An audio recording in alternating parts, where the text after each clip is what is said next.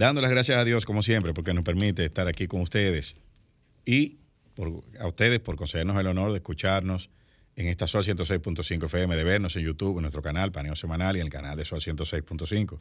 Así como también de seguirnos en nuestras redes sociales, Instagram, Facebook y Twitter, Paneo Semanal, saludando a mi querido hermano y compañero Luis José Polanco. Muy buenos días, Eliseo, y muy buenos días a todos nuestros queridos y amables teleoyentes que nos dispensan el favor de su audiencia todos los sábados de 8 a 12 meridiano en este su programa Paneo Semanal Hoy día 15 de octubre, un día que este fin de semana se celebran muchos acontecimientos. Bueno, eh, locales e internacionales. Claro, claro. Eh, mañana se celebra eh, el Congreso del Partido Comunista de China. Ah, yo pensaba que era lo del PDD. También tiene ciertas semejanzas, tú sabes, no con las mismas trascendencias a nivel internacional, pero tienen semejanza. Tú sabes que el Partido Comunista fue hecho y estructurado en función del Partido Comunista de la Unión Soviética. Eh, el Partido Comunista se organizó en la China tomando las mismas estructuras. Mañana hay un congreso del Partido Comunista, que es una estructura, una super mega estructura que tiene eh, la China popular, y tienen el veinteavo con el vigésimo eh, el veinteavo, ¿cómo se dice? Vigésimo. El vigésimo congreso, el vigésimo congreso del Partido Comunista. Es un congreso donde se eligen las autoridades del partido. Oye, eso. Pudiera pensar que es una, unas primarias o, un, o unas elecciones. Una consulta a la base. O una consulta a la base. ¿Tú te imaginas una consulta a la base en China, donde hay 1.300 millones? 92 millones de miembros tiene el Partido Comunista chino. Y entonces es una mega estructura organizada, los miembros, el comité central, oye cómo se llama, comité central, y ahí viene la, las referencias de las cual te hablaba, porque comité central... La similitud. ¿eh? La similitud de los partidos de orientación comunista o socialistas que se establecieron en este país, porque el PLD hay que decir que tenía una base estructural marxista, socialista, como eh, el profesor Juan Bosch se decía a sí mismo que era eh, un, profesaba ciertas simpatizaba, simpatizaba con, la, con, las ideologías marxistas.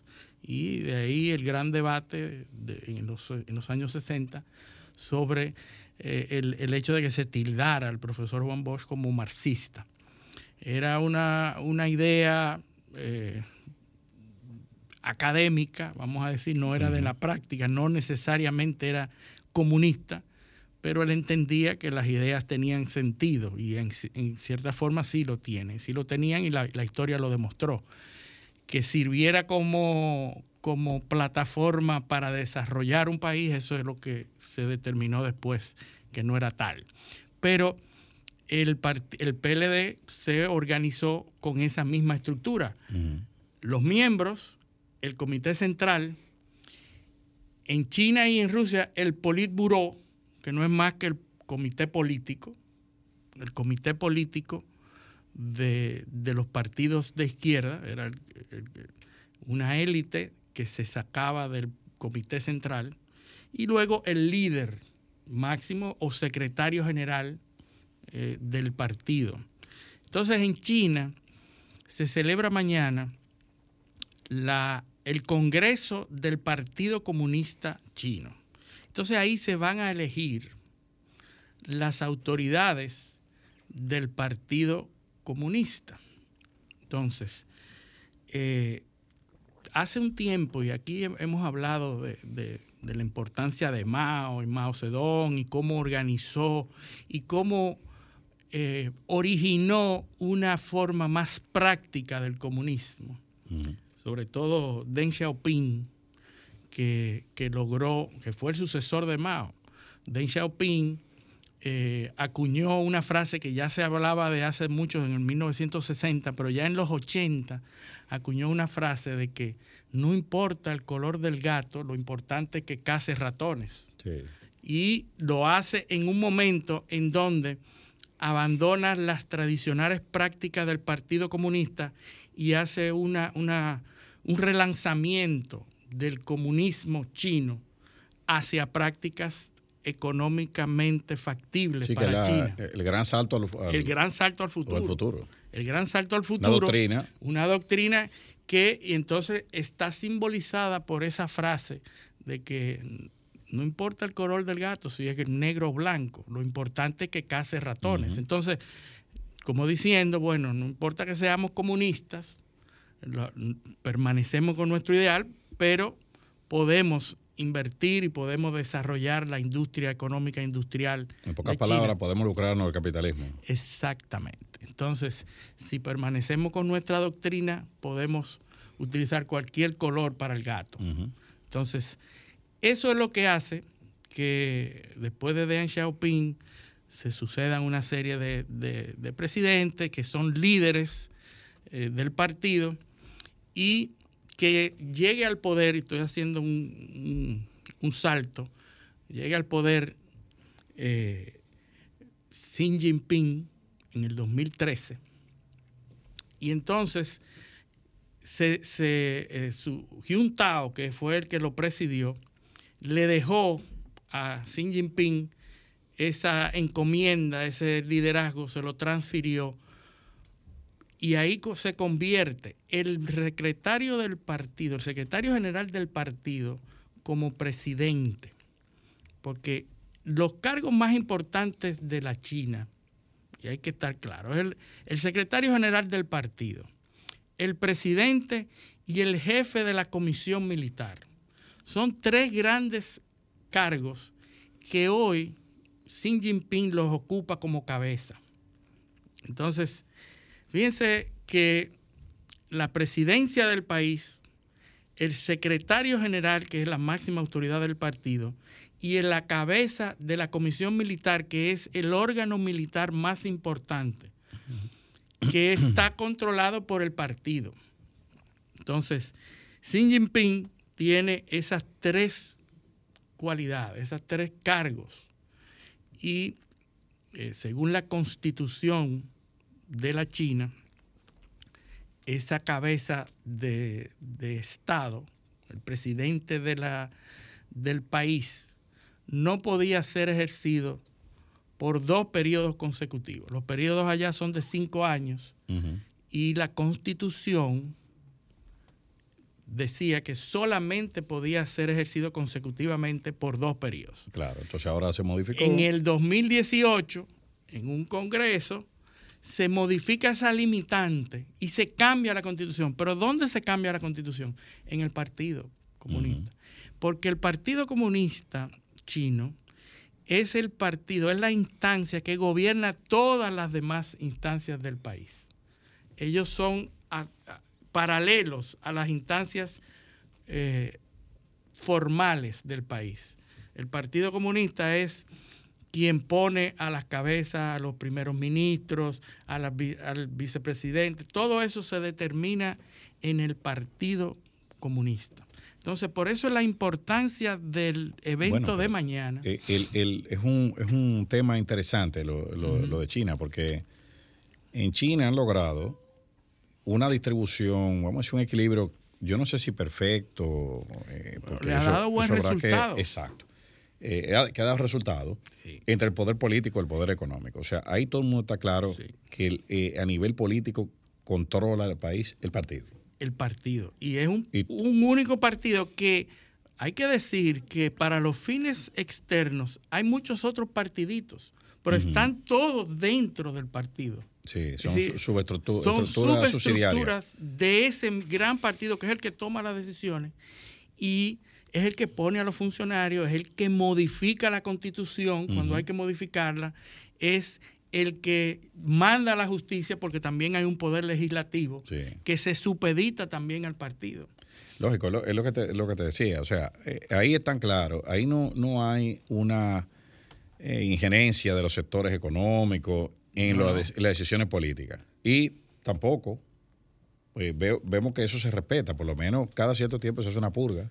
de funcionarios que están haciendo negocio, pues ellos. Fíjate que, que, es tan interesante. bueno, las estructuras económicas, las empresas, todas están dirigidas por un personal adepto al partido y elegido al partido el hecho de permanecer y ser miembro distinguido del Partido Comunista es lo que te permite a ti ascender económicamente y tener cargos dentro de una empresa.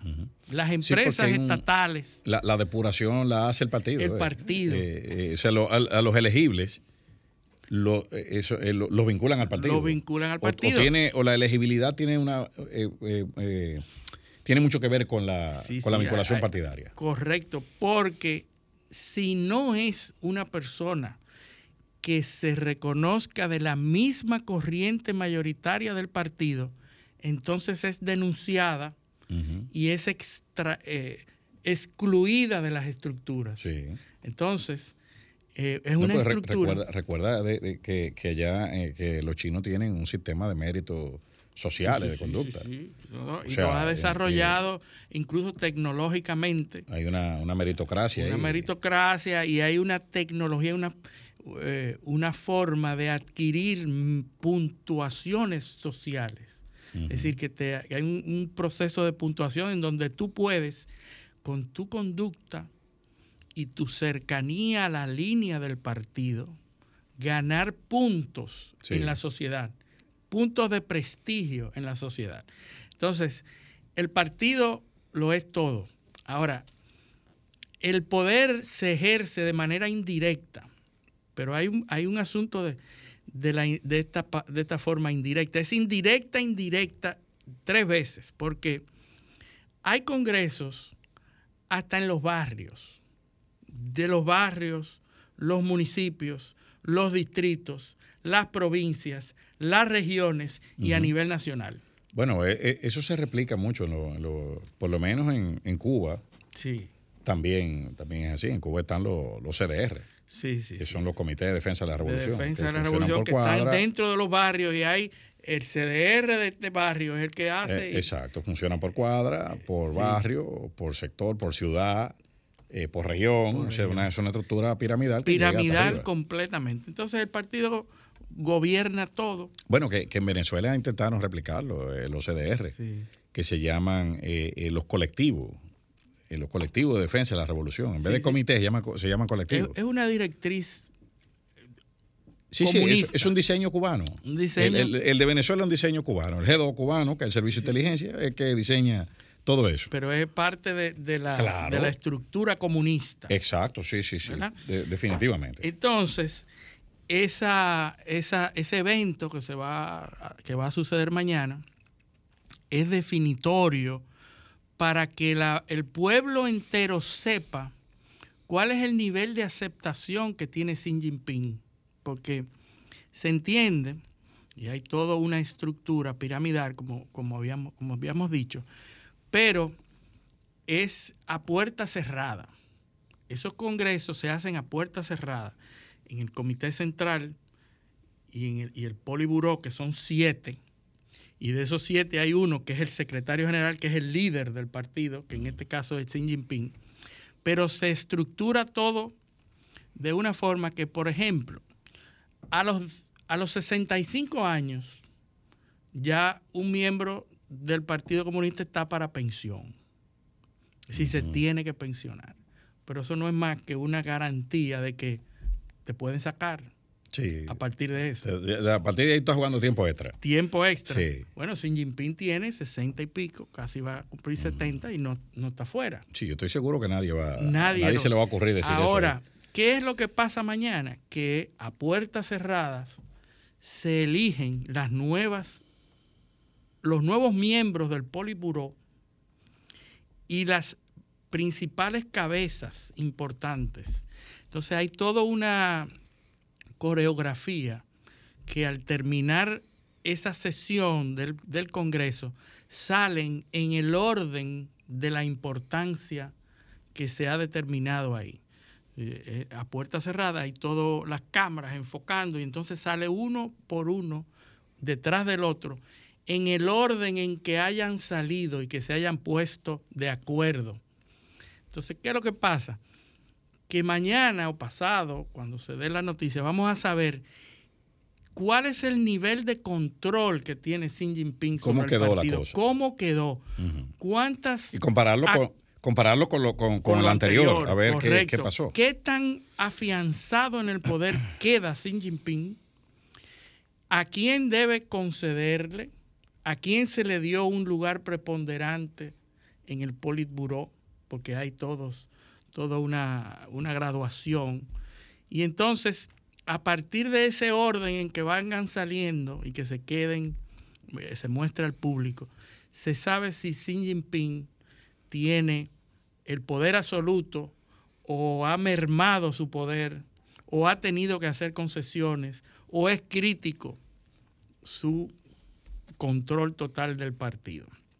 Entonces, y, también, y también eso va a permitir eh, conocer un poco o, tratar de, prever cuál será la línea eh, de, los próximos, el curso a seguir en China, a pesar de que eso está definido porque los chinos producen cuando hay un congreso del, Partido Comunista, y aquí hemos leído documentos de eso, ellos producen eh, eh, documentos donde está la línea programática. Y, lo, dividen por tema y eso difícilmente cambia por algo que hemos discutido aquí que, que Henry Kissinger desarrolla muy bien en su libro eh, China, y él dice que la visión china es sinocéntrica o sea China es el centro del mundo. Eh, significa centro del mundo para ellos. Y cuando tú ves el carácter que señala China, China, la palabra China en China, es un, un cuadrado con una raya en el medio. Inicia la palabra China, cuando tú la ves, es un cuadrado y una raya vertical que cruza el cuadrado en el medio. Exacto. Esa es la palabra inicial y después estar otro, otros caracteres más complejos.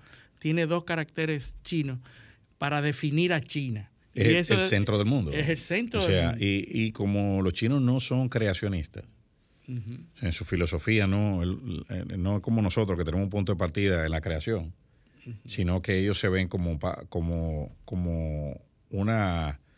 Eh, como entes que han existido todo el tiempo y, en el mismo sitio. Sí, sí, no hay un origen ni un final. Hay una línea, hay una línea que va hacia adelante, hacia adelante. Entonces, por eso ellos se ven como continuadores de los anteriores. y la línea no necesariamente eh, eh, fluye de forma, de forma eh, vamos a decir, valga la redundancia, lineal, sino que hay interrupciones en la línea, pero que vuelve, puede volverse a, reasumir de nuevo, ¿no? Se reasumen siempre.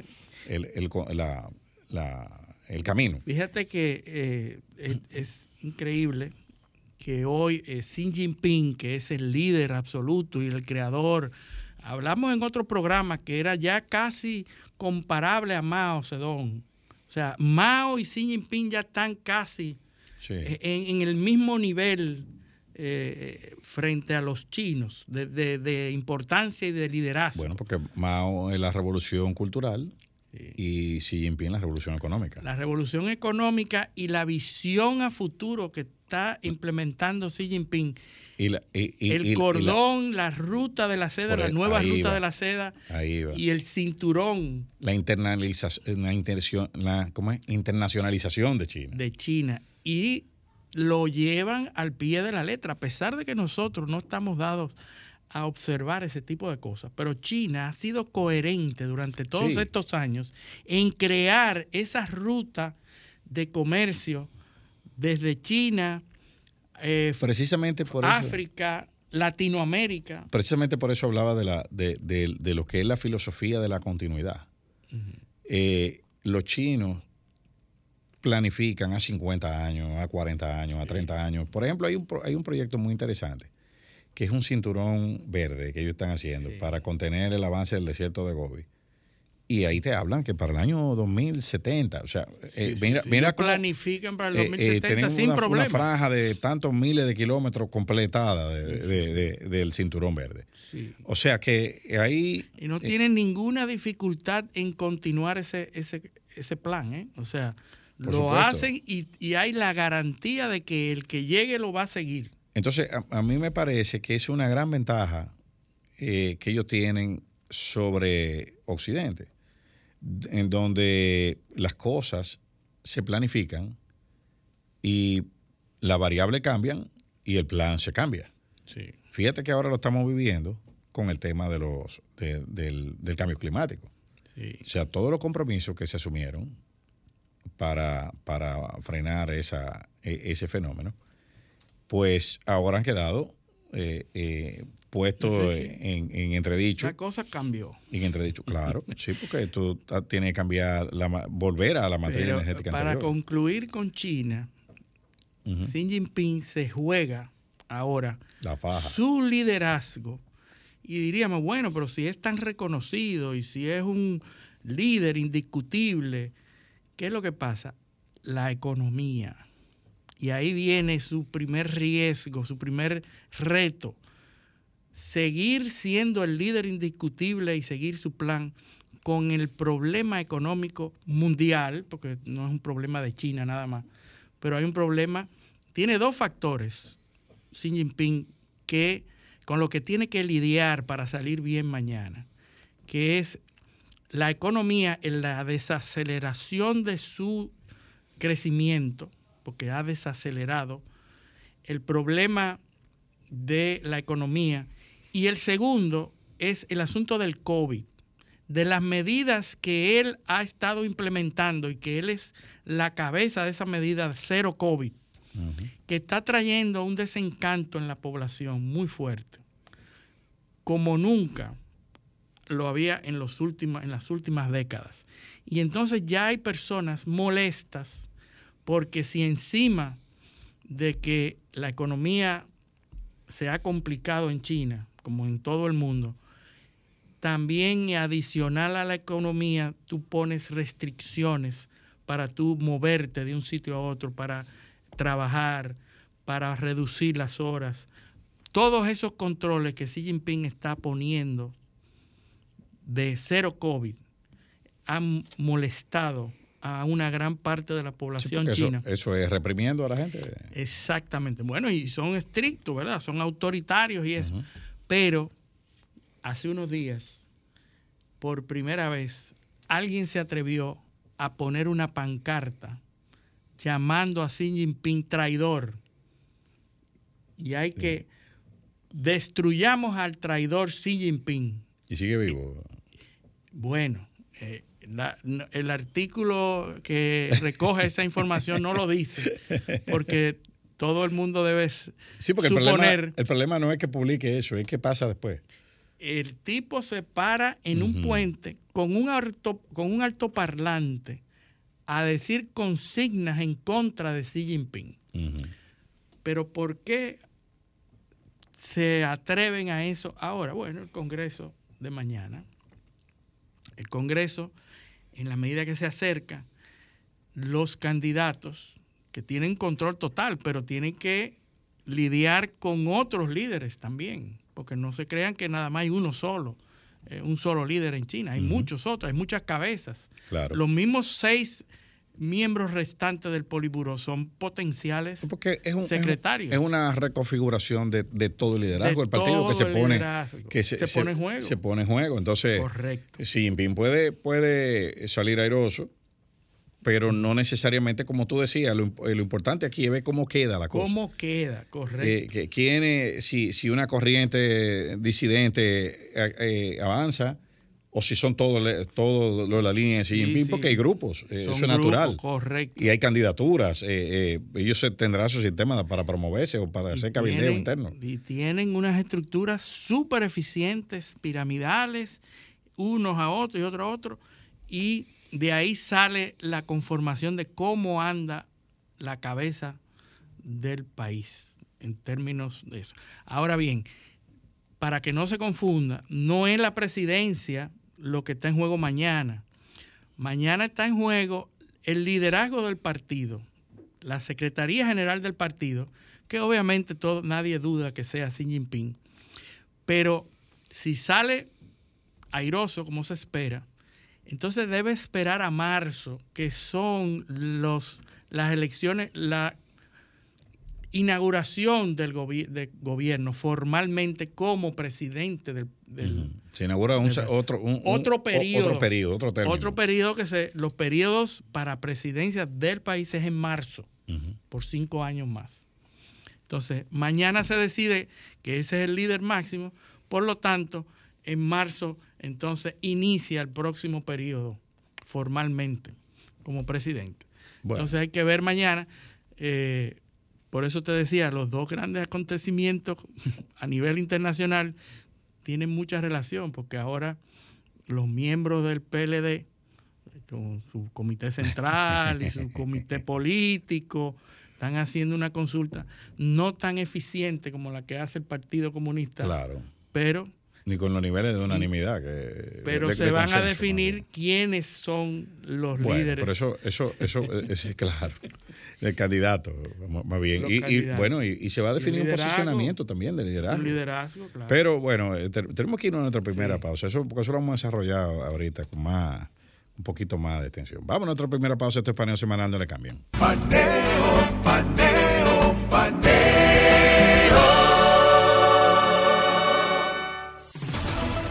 Sol 106.5, una estación del grupo RCC Miria.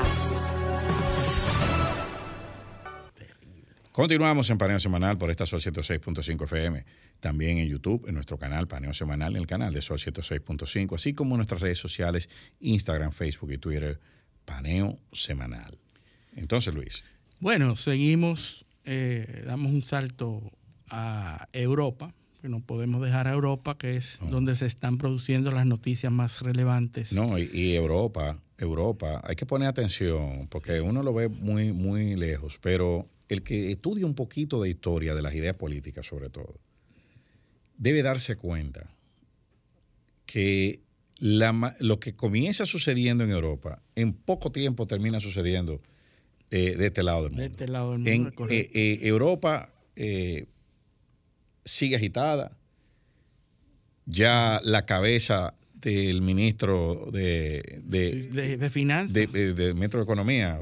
Sí, definiendo de Finanzas del Reino Unido. De Reino Unido acaba de, salir e incluso de Telegraph, público de Telegraph, que es uno de los, de los medios más prestigiosos de Reino Unido, publicó una información que daba cuenta de que los parlamentarios están discutiendo los posibles sustitutos de la primera ministra de Liz. a, escaso mes y medio.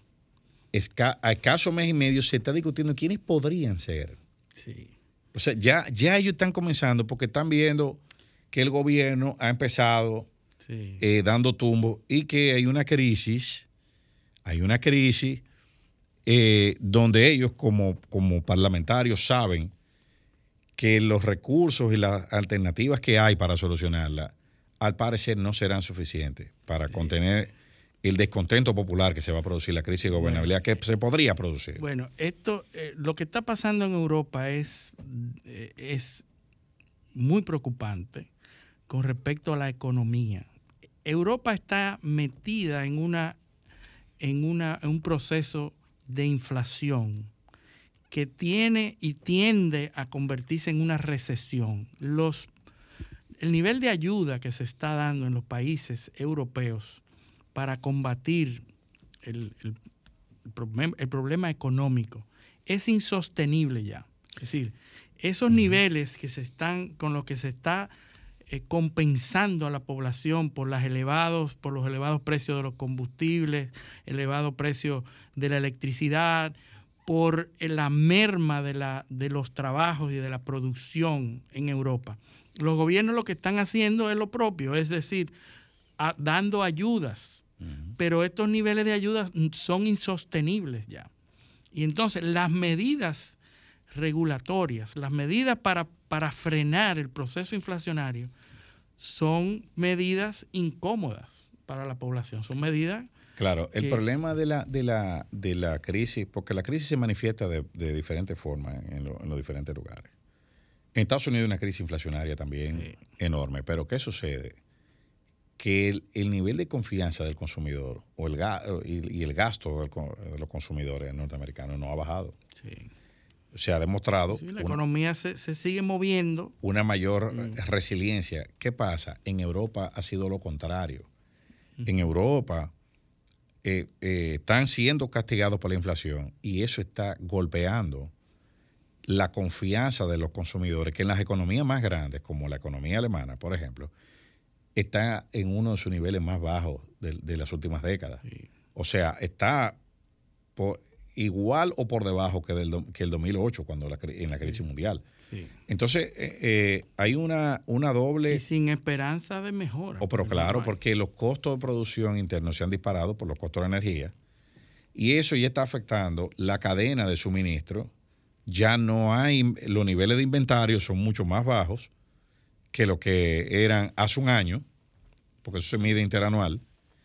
Y sobre todo, que es el indicador más preocupante, la cantidad de pedidos o de órdenes de productos está Muy mucho más por debajo o ha tenido un- un- una merma superior a la de los inventarios. O sea que si, por ejemplo, los inventarios se han caído 7, 8% eh, de, de productos terminados, las órdenes se han caído 10 o 12%. O sea que tú no tienes ni siquiera cómo reponer lo que ya tú tenías ahí, que ya era menos que lo que tenía el año pasado. Entonces, eso es gravísimo, porque eso te refleja que lo- los consumidores sencillamente no están comprando. Así No es. están comprando, ni están pidiendo, y, se, y no se prevé que van a comprar Bueno, más. Eso es precisamente la recesión. Exacto. Eso es lo que se llama una recesión. Y entonces es un proceso mucho más difícil de manejar que el proceso inf- inflacionario.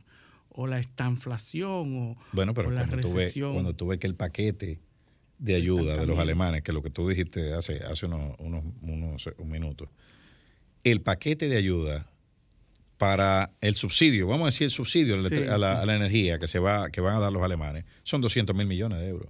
Sí, es inmanejable. Cuando tú ves, claro, pero tú, tú fíjate la- las realidades de los países. Alemania va a invertir 200 mil millones de euros en eso. Pero Francia, que está al lado de Alemania, va a invertir 43 mil millones de euros. España, que está al lado de Francia, va a invertir 25 mil millones de euros. Fíjate que mientras... Pero ¿qué pasa? El problema es que Alemania eh, jugó un doble estándar en la diplomacia mundial. Primero, el, el- el gasoducto, Sí. Nord Stream 1, y dos. do- entre 2011 y 2012, perfecto, no hay problema. Pero después los rusos invaden Crimea. ¿Y qué hacen los alemanes? Los alemanes no condenaron la invasión. No, no, no. Los alemanes fueron y, y lo pusieron de acuerdo y aceptaron de facto De facto.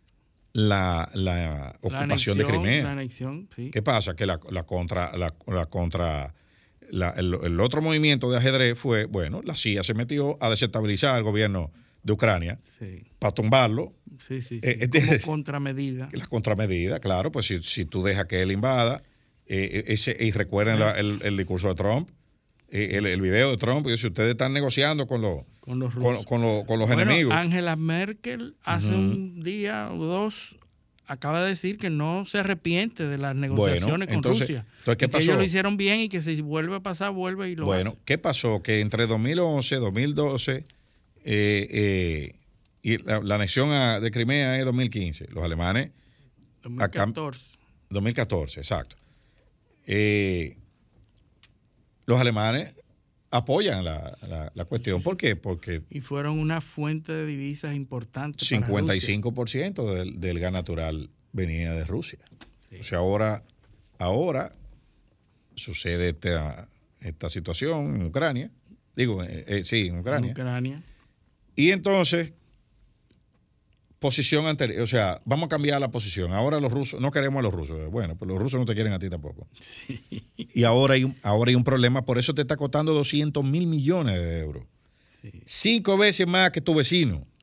Bueno, y ahí viene, eh, bueno, nosotros hablamos de, de China, que era la tercera economía más importante del mundo. Pero Alemania. Estados Unidos, eh, la Unión Europea, como Unión Europea, como grupo económico, es la segunda economía más grande del mundo. Y luego la primera, que es Estados Unidos. Este, estamos hablando de las tres economías más grandes del mundo. Por eso estamos en Europa, donde están ocurriendo procesos que atentan contra la unidad de la Unión Europea. Claro. ¿Por qué? Porque es la economía, estúpido. Eh, La frase, Claro. el problema de la economía. la economía es determinante, no es la ideología y que esto- cuando hay un problema económico todo se desta- desestabiliza. Entonces por eso eh, un- Reino Unido, eh, que es de los primeros que está comenzando a tener problemas políticos, porque eh, Liz Truss, que es la nueva primera ministra, toma algunas medidas para paliar el problema económico y no le salen bien. Y la población se, se, se, se revela contra esta medida y bueno, determinan con la cabeza del ministro de Finanzas y se pone otro ministro de Finanzas, pero el, el- el nuevo ministro de, de Finanzas eh, se inaugura diciendo que las medidas que hay que tomar no van a ser eh, agradables para todos. Porque había, había unos, unos, unos recortes de impuestos, había un paquete de, de Sí, sí, alivio, que se, se devolvieron. pero hubo que devolverlo porque era insostenible. Sí. Entonces, eh, pues, Y él dice, bueno, si queremos, si queremos enfrentar el problema, hay que tomar medidas que no van a ser simpáticas, que no van a ser agradables para todos. Es decir, ya se está viendo que se deben tomar medidas no agradables. lo que, lo que aquí hay definitivamente es una, una, una carrera de resistencia.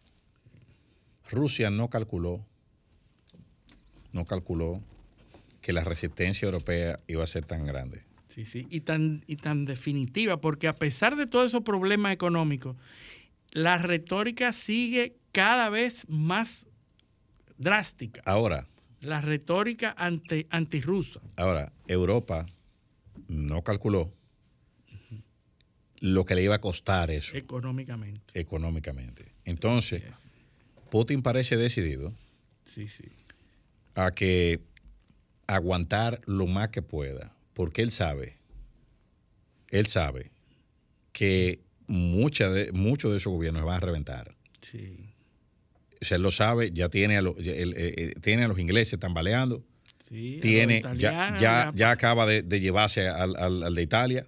sí. Eh, o sea, ¿hasta dónde pueden aguantar los europeos eh, ese, esa situación?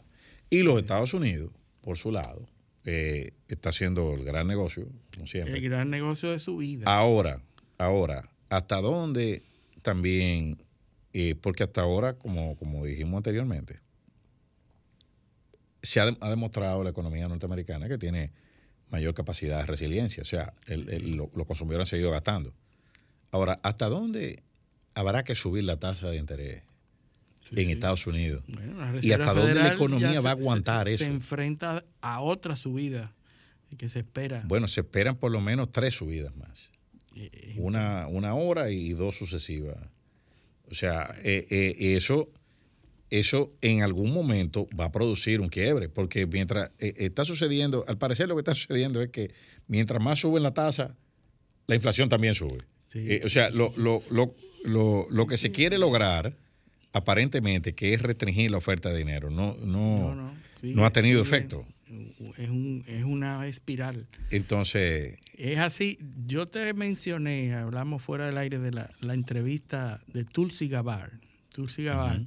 Habla de cómo los Estados Unidos están, las, los estamentos de Estados Unidos, las compañías armamentistas de los Estados Unidos están haciendo el negocio de su vida. por supuesto, Tulsi Gabbard era la antigua representante, la embajadora ante Naciones Unidas de los Estados Unidos.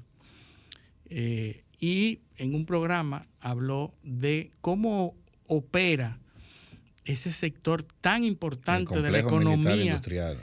eh, la, la economía de los Estados Unidos, cómo opera eh, frente a esas productoras de armas y que están haciendo el negocio de su vida. El- los No. ingresos que en la medida en que se van incrementando los riesgos, van aumentando los beneficios de esa compañía y lo que esa compañía apuestan es a que se llegue lo más lejos posible en, la, en el riesgo sin que se desate el riesgo, porque una vez se desate, pues ahí no hay nada más que buscar, porque sería eh, eh, el, eh, la el aseguramiento de la mutua destrucción, el MAD, Mutual Assurance Destruction. Pero hay que, hay que, hay que hacer un punto, porque tú sabes que nosotros siempre nos vamos, eh, anclamos la, la cuestión historia, porque la gente no, no visualiza en muchas ocasiones eh, el peso de la industria militar en las economías.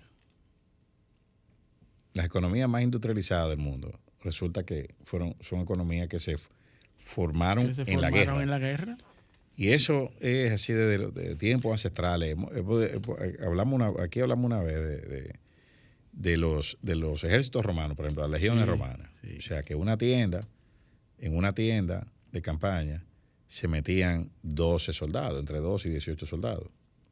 Pero para tú hacer una tienda de campaña, tú necesitabas alrededor de 300 pieles.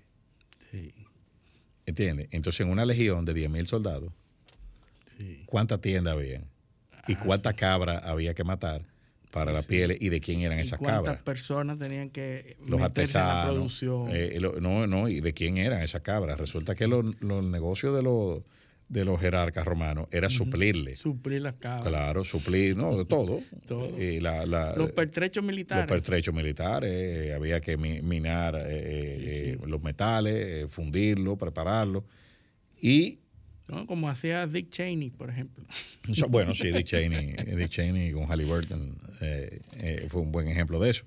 Pero eh, eh, se está haciendo negocio y mucho negocio. Eh, porque recuerda también que hemos hablado aquí que en esa en, en ese, ese periodo de agitación que se produjo, produjo en Ucrania, quienes están gobernando hoy en Estados Unidos hicieron muy buenos negocios. Sí, sí, sí. O Todo sea, ese ahí, anda Hunter Biden. Sí. Hunter Biden consiguió muy buen dinero ahí. El hijo de Biden. El hijo de Joe Biden, el presidente actual. Pero fíjate, tú hablas de, de esos, de esos centros económicos que tienen un auge impresionante durante los conflictos militares. ¿Por qué nosotros hablamos de Silicon Valley?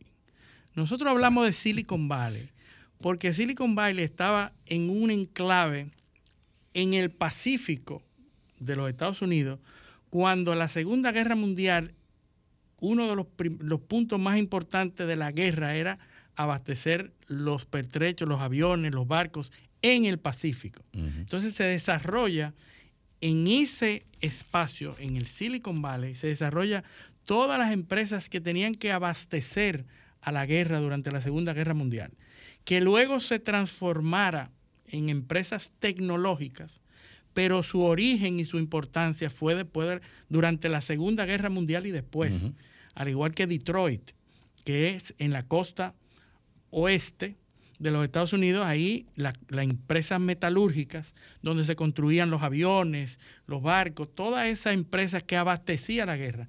Y sabemos que Detroit era el centro más importante de la industria norteamericana. Sí, claro. ¿verdad? Ahí se construían los aviones, No, los, eh, los, los- los vehículos. los vehículos, los Ford, los Chevrolet, El, Jeep- el Jeep. los Jeep. El Jeep, ¿tú sabes dónde viene el Jeep, verdad? Jeep. Jeep eh, era, de, era un vehículo americano, de, de- de- de guerra norteamericano que era el GP, Jeep. General Purpose. General Purpose. Y sí, eso sí, evolucionó en la marca Sí, Jeep. sí, sí, eh, por, la, por el sonido se quedó como Jeep. Ajá, GP. Así es.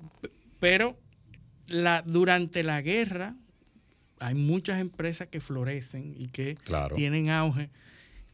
Ahora mismo las, esas empresas están apostando a que se llegue a un periodo de alerta y de, pro- y de, y de peligro tal que lleguen al máximo de producción, que lleven al máximo de, de- de producción de pertrechos militares para tener el máximo de beneficios, sin que se llegue a la destrucción. Y eso es lo que están apostando ambos lados. En, en- en Europa, el problema de la, la retórica que se está manejando en Europa es de cada lado está cada vez más eh, altisonante con respecto a la posibilidad de un conflicto nuclear. Sí. Putin dice que no descarta utilizar las guerras, la- la- la- el armamento nuclear, si se atenta contra la seguridad de uno de sus territorios. Joseph Borrell, que es el canciller de la Unión Europea, también dice que van a responder y que la OTAN va a responder definitivamente. Pero fí- fíjate con- que, fíjate que él dijo que no, que no van a usar armas nucleares. no, pero que va a ser una respuesta que va a inutilizar todo el- el- el- Exactamente. eh, eh, la, la capacidad defensiva de los rusos. Ahora, yo eso, eso quisiera yo verlo. ¿Cómo se va a producir ¿Cómo es que lo van a hacer? Bueno, mientras tanto, se está produciendo, se están produciendo ejercicios militares de la OTAN.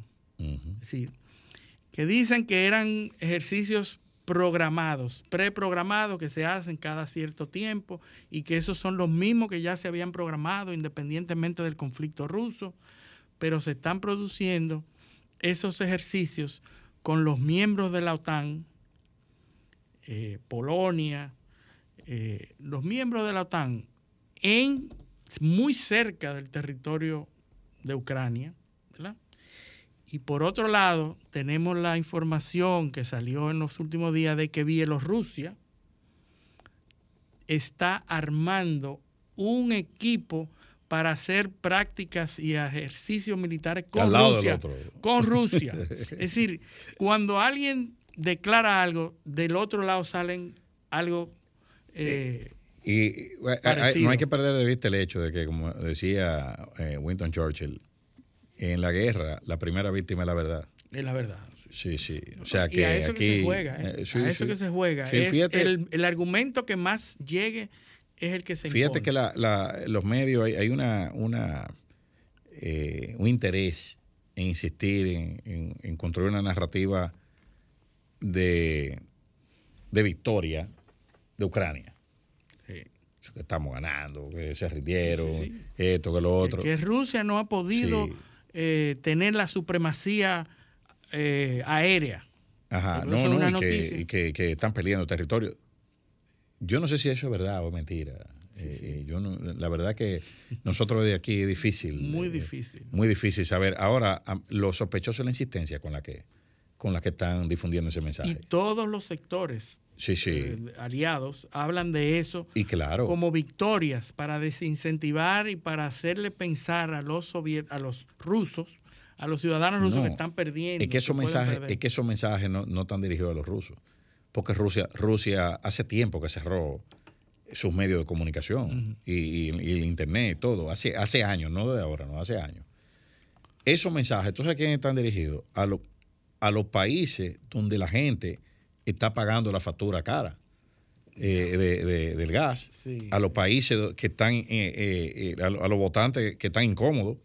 Sí. eh, a los votantes que le están recriminando, por ejemplo, ánimo, sí. por ejemplo, a lo- los contribuyentes norteamericanos que están diciendo, ven acá, pero nosotros estamos pagando impuestos aquí para financiar eso allá. que ¿Y quién, quién controla, no, quién controla todo ese dinero que se está mandando para allá eh, a- a- al, al país número 143 en corrupción del mundo, que es Ucrania? Sí. O sea, ¿quién, quién está dirigiendo eso? Digo 123, perdón. Eh, eh, ¿Quién está dirigiendo eso? Nadie. Nadie. Entonces, los votantes están preguntando. Y, y de hecho, en muchos eh, lugares se están manifestando en contra. Mira lo que pasó en Italia ahora. Sí. Entonces, esos mensajes a quien están dirigidos, prende la televisión alemana para que tú veas. Deutsche Welle. Eso es, eh, eh, eh, están ganando, están ganando, están ganando. ¿Por qué? Porque ahí hay un problema social. O sea, tú tienes que preparar a los alemanes a decirle, miren, nos estamos sacrificando porque este enemigo malo, nosotros hemos decidido apoyarlo y le estamos ganando. Sí. Ahora, eh, el- el- ese tipo tiene la factura de, de la luz en la mano Sí. o del gas. Sí, sí. Y, y ante una posibilidad de que estuviera perdiendo No si dicen que están perdiendo. No hay quien contenga a esa población. Exacto, pues si no, dicen- no, no, vengan acá y no, ¿cuál es el problema? Si dicen que están perdiendo o que no están avanzando, porque para mí ese es el, el- el escenario. Es una opinión muy particular mía. Para mí no es que están perdiendo ni ganando, es que no están avanzando. Y como hemos dicho antes, eso depende del objetivo de la guerra. Estados Unidos, en la, en la campaña de Vietnam, murieron 58 mil norteamericanos, Sí, pero murieron 2 millones vietnamitas. ¿Y quién ganó la guerra? Vietnam. Vietnam. Sí. Entonces, ¿cuál era el objetivo de la guerra? Es detener el avance del comunismo. ¿Se detuvo? No, No, no, todavía son comunistas. todavía, todavía. No se detuvo. Es como el conflicto de Afganistán. ¿Cuántos norteamericanos mueren? Bueno, eh, creo que 5 mil, 8 mil, no recuerdo. Ahí mataron casi un millón de, de- de civiles y combatientes. ¿Y cuál era el objetivo? Bueno, que los talibanes no, no controlaran. Bueno, pero ¿quién gobierna ahora? 20 años después. Los talibanes. Los talibanes. No, no. Entonces, no, eso, eso, eso, todo, eso fueron guerras perdidas. Si tú cuentas el número de muertos, ganaron los americanos. Sí. Ahora, si tú cuentas los objetivos, perdieron la guerra. Es, es como ahora. ¿Cuál es el objetivo? El Esto es una guerra de expansión territorial. Sí, ¿Quién tiene los territorios ahora mismo? Putin. Entonces, ah, bueno, él ganó, eh, la, la- la victoria se mide por, por los territorios que él no ha conquistado. Bueno, no, que, que Kiev eh, sigue siendo ucraniano. Sí, y el resto de. sí. Y el resto de. Entonces, esto es una guerra de ocupación y él tiene los territorios. Entonces, si tú lo mides por ahí, yo no te voy a decir que él ganó porque probablemente él no tiene todo el territorio que quiere. Se Pero- supone- se supone que quiere. Que se supone, que suponemos nosotros, porque todavía nosotros no sabemos cuáles son los objetivos. Sí. Porque él no ha dicho, yo lo que quiero es tal cosa. No lo ha dicho. Sí. ¿Tú ves? Entonces, ¿cómo tú sabes que él está ganando perdiendo si tú no sabes qué es lo que él quiere? Sí, sí, es, es cuestión de retórica, es Eso, cuestión de exacto. narrativa, eh, incluso el atentado en el puente que, que da acceso a Crimea de parte de... No, eso se publicitó. eh, se publicitó como una victoria, sin embargo, siguen transitando, en cuestiones de meses se vuelve a rehabilitar y no pasó nada. Claro. Porque es una guerra. Exacto. Va- Van a destruir cosas. Exactamente. Eso, eso es, eso es. Ahora, eh, eh, antes de irnos a la pausa, ese es un pueblo que su identi- identidad histórica, y me refiero a los rusos, está construida en base a la guerra de resistencia. La identidad del ruso de hoy en día se construyó a partir de la Segunda Guerra Mundial. Primero, fíjate que los héroes históricos rusos, Pedro el Grande. eh, eh, eh, Piotr Bagration, eh, Dios mío, ¿cómo se llamaba el otro? El de la batalla de Borodino. Sí, Piotr Bagration era. Sí. Pedro el Grande y Piotr Sí, Bagration. Piotr Bagration, que pe- perdió la batalla de Borodino, pero es un héroe ruso. Sí, Porque son todas batallas defendiendo su territorio de Occidente. De los franceses en esa época, eh, el, el incendio de Moscú, por ejemplo, que Napoleón llegó, pero le quemaron todo, encontró la ciudad vacía y en la noche le prendieron fuego y no quedó nada. Sí. Eh, eh, o sea, entonces, esa, ese es un pueblo cuya identidad histórica e, e ideológica y sociológica está hecha en base a la defensa de su territorio de Occidente, Sí, sí, frente a Occidente frente a Occidente. Primero los franceses que se metieron y después los y alemanes. después los alemanes. Entonces, eh, esa, eso, eso tiene que quedar fijado en la mente de, de, de, de los que analicen De esas noticias. De Occidente. de lo que analicen esas noticias, porque no es lo mismo. O sea, no es lo mismo, eh, eh, ni es igual cuando un pueblo tiene eso metido entre los tuétanos, del abuelo, el papá, ahí, to- ahí los abuelos de todos los que están vivos ahora pelearon en la Segunda Guerra Mundial Sí. para defender su país. Así que, bueno, vámonos a la pausa. Esto es paneo semanal, no le cambien. Paneo,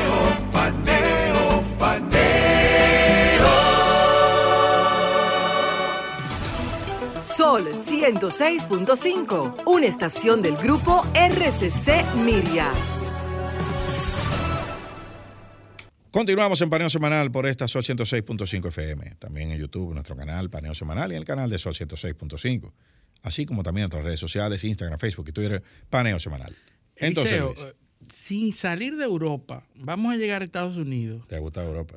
¿Cómo, cómo- hoy- cómo vamos a llegar a Estados Unidos y salir de Europa? Oye, Explícame oye eso. qué interesante, porque vamos a hablar nada más y nada menos que de Elon Musk, Ah, sí. que es estadounidense, el hombre más rico del mundo. Casi nada, ¿eh? Casi nada. Pero Elon Musk, en su grandeza, en, en ese lugar que, en el que ha estado por muchos meses, por yo diría años ya, en el lugar como- número uno, Eso es como un una- en el número uno, habiendo desplazado a, a- a Bill Gates y, a- y y al presidente de, Amazon. Que, por cierto, hay una, hay una, una la portada de, de Bloomberg Business Week eh, de esta semana trae a eh, eh, es un como una el, el pajarito de Twitter, como Ah, si sí, fuera sí. Pegaso y, y, Sí. y los Musk arriba. de Elon Musk. Twitter's Wild Ride. Exactamente, porque Elon Musk, que vino adquiriendo, bueno, estamos diciendo que era el hombre más rico de- del mundo, que había desplazado a Jeff Bezos, a Bill Gates, a todo Warren Buffett, a todo el Te mundo. ha mandó, te mandó besos, Jeff Bezos. Jeff Bezos. Sí. Eh, se ha mantenido ahí. Y entonces, con dinero, los negocios se hacen posibles, no importa lo, lo- lo tan difícil Bueno, creo que, es sea. difícil sin, sin dinero. Eh, Mark Zuckerberg, que había estado también en uno de los primeros lugares, ha descendido eh, drásticamente a- a- porque su fortuna se ha visto mermada por un interés que él tenía. Él tenía, tiene un interés de, de formar y hacer el metaverso. Y, eso lo ha llevado a invertir cuantiosa suma de dinero a tal punto que ha gastado miles de millones de dólares y no se ve todavía los resultados. Entonces ha caído. Pero Elon Musk, que tiene una empresa de vehículos eléctricos, tiene una empresa espacial, tiene empresas en muchísimos otros sectores de la vida, es un inventor, todo el mundo dice que es un genio, y él lo ha creído, y él se ha creído eso, siendo cierto o falso, pero se lo ha creído, y entonces él entiende que él puede dar consejos a todos los líderes políticos del mundo. Entonces, él ha tuiteado que ya es hora, ¿verdad?, de negociar con Rusia. Él dice que hay que negociar con Rusia. Y él propone tres pasos con lo que se resuelve eh, la crisis de, de Rusia y Ucrania. Primero, volver a celebrar elecciones, esta vez supervisadas por Naciones Unidas. Un cese al fuego, se celebran esas eh, elecciones en esos territorios que Rusia reclama y que si la gente decide irse con Rusia, pues que se le conceda esos territorios. Mm. Es el primer paso de Elon Musk. Segundo, Pero, ¿y, Elon Musk quién le preguntó vaina? exactamente, por eso yo digo, por eso comencé diciendo que ¿Qué era sabe Elon Musk de eso? el, el hombre más rico del mundo y Mm. un genio y, y que todo le da resultados, Ajá, pero él entiende que también también. puede aportar, ¿verdad? Entonces, el segundo paso para resolver la crisis de Ucrania y Rusia, concederle a Rusia oficialmente la península de Crimea. Decirle eso es oficialmente y que todos los países le reconozcan a Rusia eh, la península de Lo Crimea como territorio que ruso. lo reconozcan oficialmente porque de facto ya es ruso, está bajo el control ruso, pero porque, eh, muchos países hubo- no le hubo un acuerdo, hubo un acuerdo, un, tra- un tratado internacional eh, entre, entre Ucrania y Rusia, avalado por, por, por Alemania. Ahora, él dice que eso fue un error de Khrushchev, que le quitó a la península de Crimea y se la dejó a, a Ucrania, que fue un, un error. Porque no, del pero líder eso lo, lo hemos explicado que no había agua. No había agua. Bueno, no, no había agua. pero Eso- fíjate que interesante que la tercera, el tercer paso es asegurar el suministro de agua a Eh, Crimea. Exacto, no había agua. Eh, Entonces, Elon Musk en un Twitter, en un tweet, dice, ya es tiempo de hacer las paces, ya es tiempo de negociar con Rusia y estos son los tres pasos que entiendo que van a resolver la crisis de ahí. El problema es que inmediatamente después a ese tweet, el embajador de Ucrania en Alemania, Andris Melnik, un embajador que es muy conocido por el uso de los medios digitales y es un activo, muy activo en el Twitter. Ese embajador le dice, embrómate, fuck off. Esa es mi respuesta a ti. apaga el foco. Esa es mi respuesta a ti, Elon Musk. Fuck off. Eh, apaga, apaga el foco. Embrómate. Vete a la, vete a la M. Sí, sí. Y entonces, eh, casualmente, Elon Musk en esa misma semana decide no seguir subvencionando el sistema de internet satelital Starlink en Ucrania. Porque Elon Musk, hay que recordar que en hace meses prometió subsidio. llenar todo el territorio de Ucrania con suministro de internet. Por cierto, muy bueno el sistema. ¿eh? Excelente, que lo tenemos ten- aquí. Sí, sí, yo, yo, te- ya, yo lo vi funcionando y No, no, es un sistema bueno. excelente, claro que sí. ¿Y por qué? Porque él dice, yo le garantizo el, suministro de Internet a Ucrania, que ha sido fundamental en la resistencia, porque un sistema de Internet satelital que no dependa de las infraestructuras físicas y locales en, en tierra, es muy importante para la comunicación, para el manejo de las informaciones, para mantener los grupos unificados, no solamente la radio, la radiofonía, sino el internet, todo. la información periodística, todo eso ha sido fundamental el internet. Pues él decide, después de ese tweet del embajador de Ucrania en Alemania, él decide que no va a seguir subvencionando eso y que le pidan al Pentágono Resuelvan ustedes, en pocas que, palabras. que pague eso si lo quieren, porque Sí. ya yo no voy a pagar eso. Sí, sí. Entonces, ¿qué pasa? Que a esa información un, un usuario de la red Twitter relaciona esos dos comentarios y entonces dice, pero qué casualidad que ahora Elon Musk dice, se quedaron sin internet, Le voy a cortar el internet. le voy a cortar internet. Y entonces Elon Musk a, esa, a ese argumento de ese usuario le dice, yo estoy haciendo exactamente lo que el embajador me pidió hacer. Fuck off. Está bien. Yo- sí. Tú quieres que yo me vaya, me voy con todo y satélite. Sí, me llevo mi cosa. me llevo. pues así está eh, Elon Musk, que de- decidió no seguir subvencionando, no seguir poniendo eh, el servicio de Internet en Ucrania, que ha sido muy importante para la guerra. Y el embajador dice, bueno, no hay manera, me, me llevo mi satélite y si lo quieren que el Pentágono lo pague, porque él es el que lo está pagando. Claro. Entonces, ¿pero qué define esto? Porque también él opinó en el conflicto de China y Taiwán. Resulta que Elon Musk en un tweet también dice, el problema de China y Taiwán se resuelve. Oye, esto, Eso- el hombre más, tú más, tú sabes que más Elon rico del Musk- mundo. Elon Musk está pareciendo dominicano. Sí. Sí, tiene soluciones para Pero todo. rápidas y de una vez, sí. Sí. sí. Entonces, pon- ponme a mí ahí para que tú veas. O sea, es- eso es lo que está pasando con Una- Elon. No dudes tú que tenga alguna descendencia. eh, sí, no, algún, no, algún asesor. algún Sí, asesor. ¿verdad? pon- ponme a mí ahí Por para que tú veas. aquí. Sí, sí, sí.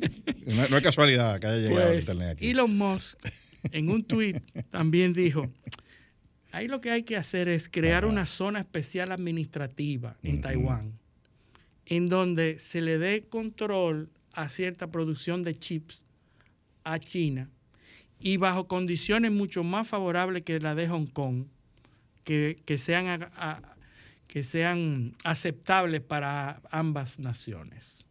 Se resuelve el problema de los chips. Eh, China se siente que tiene control sobre cierta zona de Taiwán y mantienen el asunto de los dos sistemas en un solo territorio. ¿Verdad? Eh, Elon Musk propuso eso inmediatamente recibió... También le dijeron que no. No, no. Los, los, taiwaneses dijeron, lamentablemente nosotros no estamos de acuerdo con eso. Eso nunca va a pasar. Y los chinos dijeron por su lado, sí, mira, eso es muy interesante, muy importante. Pero ¿qué pasa? Elon Musk tiene una planta en Shanghái de Tesla. Ah, sí, claro. ¿Verdad? Sí, una, una, una gigafactory. Casualmente, todas sus propuestas son beneficiosas para él para él. Bueno, pero que, para su, ay, ¿qué tú quieres? Entonces los chinos dicen, mira qué bien, y los Moss se gana el favor de los chinos, se le favorecen, en todo sabe Dios, eh, los chinos le dan concesiones y le, le, benefician, porque el problema de la planta en Shanghái es que no tiene los chips necesarios, porque China tiene una, una carencia de chips para toda su producción eh, electrónica el mayor productor de chips del mundo es Taiwán. Y ese es su problema. Por eso es que él pone la solución ahí. Sí, claro. Entonces, fíjense cómo... Muy conveniente. Muy conveniente.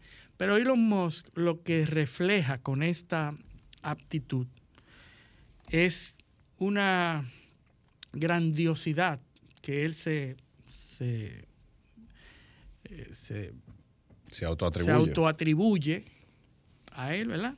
Y entonces, eh, ¿por qué hablamos de esto y por qué el tweet? Porque ahora está siendo investigado por la por, por, por el gobierno federal porque abandonó el compromiso de adquirir Twitter. ¿Verdad? Resulta que han salido a la luz pública porque han hecho citaciones, el Congreso y, y otras instituciones han han sido citados Elon Musk. Y el problema de esas citaciones es que pone en evidencia documentos relacionados con esa citación. El problema de la, cuando te citan para preguntarte algo, no es realmente para preguntarte, es para tener la legalidad de reclamar documentos. Sí, claro. Porque tú puedes decir lo que tú quieras cuando te citan. La función de fiscalización eh, eh, eh, abarca eso. Del Congreso. Entonces, cuando el Congreso te llama a hacer, te cita, no es tanto lo que tú puedes decir ahí, porque tú puedes decir lo que tú quieras. Tú respondes o no. Ahora es la capacidad que tiene el Congreso de solicitar documentaciones relacionadas con el proceso que es lo importante. Entonces, en uno de esos procesos a que se sometió Elon Musk, tuvo que entregar las conversaciones por chat, por teléfono, que él sostuvo con respecto a la compra de Twitter. Y en esas conversaciones lo que se evidencia es que hubo una discrepancia por una decisión que tomó el CEO de Twitter que a él no le pareció correcta. Porque Elon Musk dijo, eh, declaró algo en Twitter y el CEO de Twitter le dice, óyeme, no diga eso, porque nos está perjudicando. Y él le responde para atrás, ¿quién eres tú para decirme eso? Y a partir de ahí se devolvió todo. O sea, o sea un, negocio de miles de millones de dólares. Miles de millones de dólares. Porque un tipo se incomodó. Se, eh, es una cuestión de, personalidad y de actitud que tiene Elon Musk. Y esto es una opinión muy personal de lo que yo veo, que en las conversaciones él se incomodó porque el CEO le dijo, le, dijo, no puedes hablar de esto porque no va a perjudicar, dame tiempo para esto. Y él dijo, no, que por eso que tú eres más nunca. Lo bloqueó, le subió los vidrios, como y a partir de ahí no se, se retractó de la compra de Twitter. Y entonces, ¿qué tan susceptible es Elon Musk? Que a él se le importa Decir, no, no, yo no voy a comprar nada Sí, y asumir todas las consecuencias. Es como que le pero luce, tú no me vas a como que le luce todo. o sea. Sí, sí, pero el tipo es una, pero, pero le ha dado, genio, pero le ha dado resultados. el más grande del mundo, pero no me diga a mí lo que yo tengo que hacer. Pero le ha dado resultados. Sí, bueno, es que con mucho dinero le da resultado todo. Bueno, pero hay que, hay que, hay que ver si, si parte del dinero que él consiguió fue haciendo eso. Fue mismo. haciendo eso. No, no, O sea, definitivamente que sí. Entonces, pues, Esa actitud y ahora está bajo, bajo investigación federal por las negociaciones que va a pasar con ese compromiso, porque había un, un compromiso de que si se, si se retractaba tendría que afrontar consecuencias económicas y entonces viene todo este proceso que durará pero no, no te sorprenda, no te sorprenda si, si, si Elon Musk en el futuro resulta presidente de Estados Unidos. Porque como van las cosas. como van bueno, parece que Como- tiene interés co- Sí, sí, sí. Eso es. Eso, porque él me suena mucho como a, a Trump, a eh, Trump. en, en un momento. Mucho más moderado, Claro, claro. pero es un mogul, un, un Sí, tipo sí. que es millonario. No, y, y, y hablando de eso, que- las, las elecciones en Estados Unidos de medio término están a la vuelta de la esquina. ¿eh? Están ahí. Así mismo, Eh, Hay un, hay un, las, las predicciones indican que los demócratas al parecer van a retener el Senado. Eh, Hay una eh, donde, donde el 80, existe, según 538, que es el, el portal que nosotros consultamos, existe un 80% de probabilidad eh, de que los demócratas retengan entre 47 y 54 asientos en el Senado. Está- estaría por ahí la cosa. 80% de probabilidad. O sea que ellos tienen, en, en pocas palabras, tienen 80% de probabilidad de conservar lo que tienen e incrementar su, su, su estamos, a, estamos a pocos días de, esa, de esas En cambio- elecciones de medio tiempo. En cambio, en la Cámara de Representantes la cosa es contraria. Eh, los demócratas, los republicanos tienen ahí eh, alrededor de un 70% de probabilidad de tener la mayoría. Bueno. Eh, eso, eso es, eh, eso es, eso es así. Los estados en la senaduría, por ejemplo, los estados donde, donde los demócratas están, están adelante serían eh, Nevada, Georgia, Georgia. en Arizona, sor- una sorpresa en Arizona, Sí. Arizona, New Hampshire, Connecticut, eh, eh, Washington State, déjame ver qué más, Illinois, Oregon, eh, Nueva York, Vermont, Bueno, California, Sí, sí, ese nunca va a ganar los republicanos. Maryland y, y Hawái. Entonces, Bueno, así es, y, y todo parece indicar que dependiendo de cómo sucedan estas, estos escasos días que faltan, hay que recordar que Donald Trump está sometido a una citación, hay un proceso que cuya primera fase culminó hace algunos días, en donde se trata de que se apruebe la citación a Donald Trump al Senado para que responda a las imputaciones de que él incitó a la violencia en los sucesos del 6 de enero. Entonces, como yo dije ahorita, el asunto no es la citación de lo que él diga o no diga, porque él va a decir lo que le dé la gana. El asunto es la capacidad que tiene el Congreso de pedirle información y pedir documentos a los cuales no se puede eh, rehusar. Entonces, el asunto viene por ahí, ya se aprobó citar a Donald Trump al Congreso. Va a ir. Donald Trump es tan eh, atípico que él responde a esa posible citación con una carta donde la primera frase que él dice, no voy. me robaron las elecciones. es decir, él responde esa Ay, carta con los mismos argumentos que le están criticando que tomó. Es decir, él dice en una frase en mayúscula, como título de la carta, de un memo Porque que envió al Congreso. cosa. ¿Cu- ¿Cuál es la...? eh, porque eh, vamos, vamos a, a- a- a ver, a ver eso un par de minutos. O sea, ¿cuál es eh, eh, porque todavía no todavía a Trump no lo han podido no, no han podido probarle Absolutamente nada. que él dio que él planificó y ordenó eso. Sí. De- el- a lo que lo están acusando es de que apoyó eso. Sí, sí, no, que lo incitó. Incitación y, y- y- y- apoyo. y apoyo. Sí, sí. sí.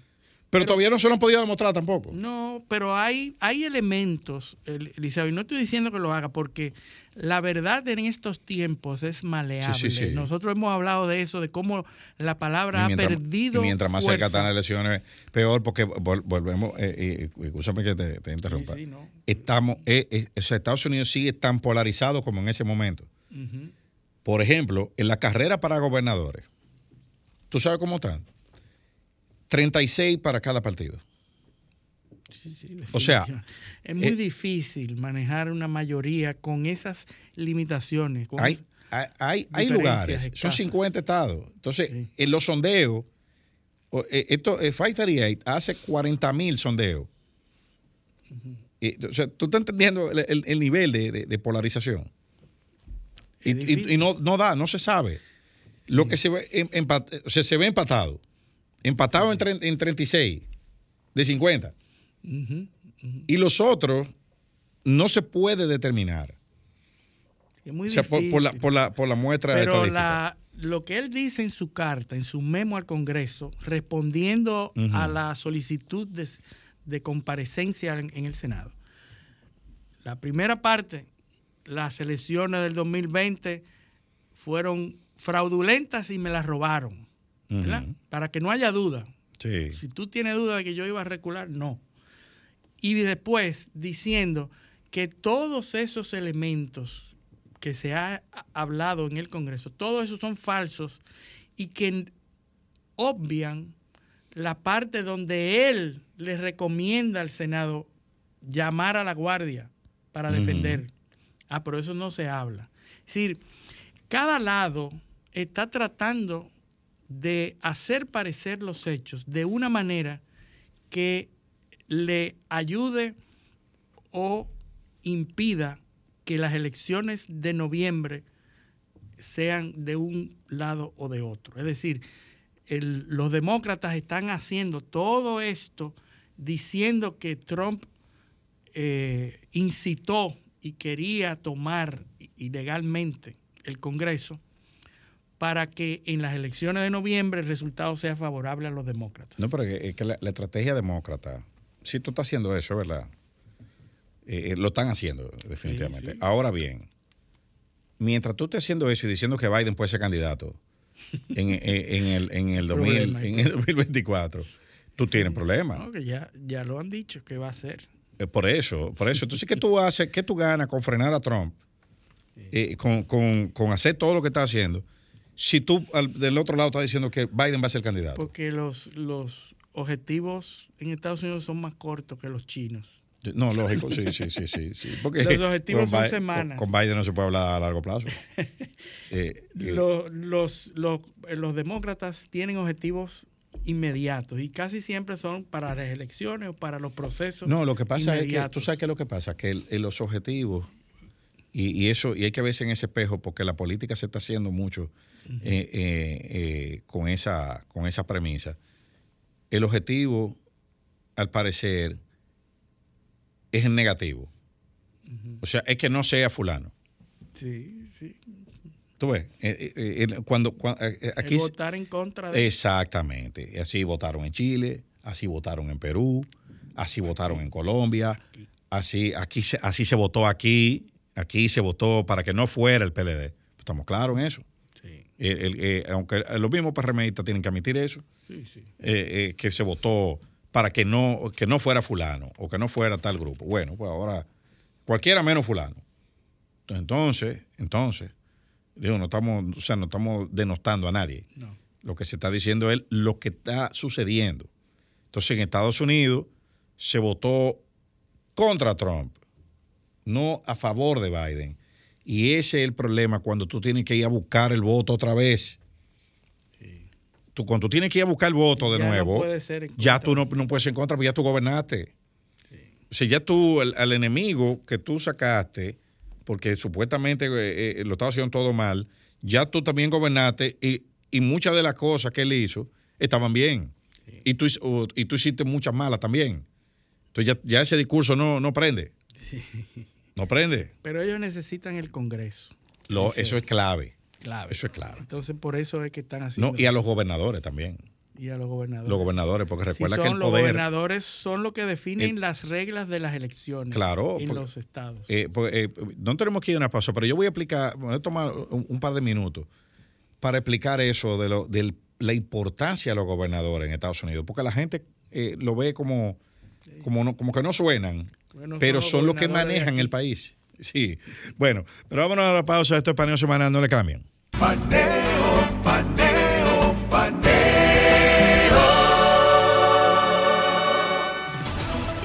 Sol 106.5, una estación del grupo RCC Miria. Continuamos en Paneo Semanal por esta Sol 106.5 FM. También en YouTube, en nuestro canal Paneo Semanal, en el canal de Sol 106.5. Y en nuestras redes sociales, Instagram, Facebook y Twitter, Paneo Semanal. Entonces, Luis, eh, iba, eh, iba a explicar lo de un poco de, de cómo funciona lo, lo de los gobernadores en Estados Porque Unidos. aquí creen que los gobernadores de aquí, Así, que, Ah, claro. que no, un gobernador- a la izquierda, que no hace absolutamente el gobernador de Santiago Rodríguez, por ejemplo. nada. eh, Absolutamente nada. Eh, tú ves, pero no, no es así. Eh, resulta, todos hemos oído hablar del discurso del Estado de la Unión.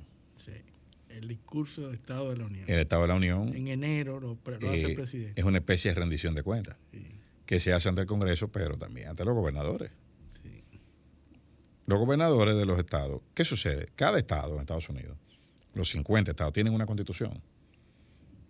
La constitución de Florida, la constitución de Nueva York, la constitución de New Jersey, la, así, todos tienen una, una, una constitución y tienen un poder ejecutivo que lo ejerce el gobernador. Tienen un poder legi- legislativo que son las legislaturas estatales. En, en algunos casos con dos dos cámaras eh, eh, igual. Entonces, y tienen los municipios, la- lo- lo- los, Los alcaldes, los, distritos, los los distritos, distritos. las di- di- diferentes eh, subdivisiones territoriales que hay en Estados Unidos. Entonces, ¿qué es lo que dice? ¿Cuál es el, el- la- el tema de la constitución, de la constitución federal? Que de hecho que las leyes electorales es por estado y no son iguales. Exactamente. En cada no hay- estado. hay- la ley, solamente para poner ese ejemplo que tú estás eh, mencionando, la ley electoral. En Estados Unidos se han producido tres o cuatro leyes electorales desde la fundación de los Estados Unidos hasta ahora. Una de ellas fue en el paquete de enmiendas de reconstrucción después de la Guerra Civil, después de 1865 que se adoptó, se adoptaron o se ratificaron un paquete de enmiendas para garantizar los acuerdos de paz. Entre ellas está una de las enmiendas, eh, que es la enmienda de ciudadanía, que es la causa de la crisis migra- de migración que hay en Estados Unidos ahora, que es la que establecía eh, que todas las personas que nacieran en los Estados Unidos eran norteamericanos y que los estados renunciaban a la potestad, o se le prohibía a los estados, más bien, eh, legislar para menoscabar los derechos de, los ciu- de- de ciudadanía. ¿Entiendes? Entonces ahora, pues el problema que estamos viendo de la guagua de los migrantes, to- to- de todo eso, pues eso tiene que ver ahí. Pero más con el Yusoli. O sea, parió en Estados Unidos, es americano. Sí. Ningún Estado puede negarle. ¿Por qué? Porque eso está en la Constitución. Porque ¿cómo es que funciona la, la Constitución americana? Los Estados renuncian a potestades de soberanía para concedérselas al gobierno federal. ¿Entiendes? Tienen que renunciar. Por eso las enmiendas constitucionales tienen que ser ratificadas por los 50 estados, Cuando se hace una enmienda a la constitución que una modificación. federal, a la constitución, Los 50 estados se ponen de acuerdo y decir, mira, yo esta parte de mi soberanía la voy a ceder al gobierno federal.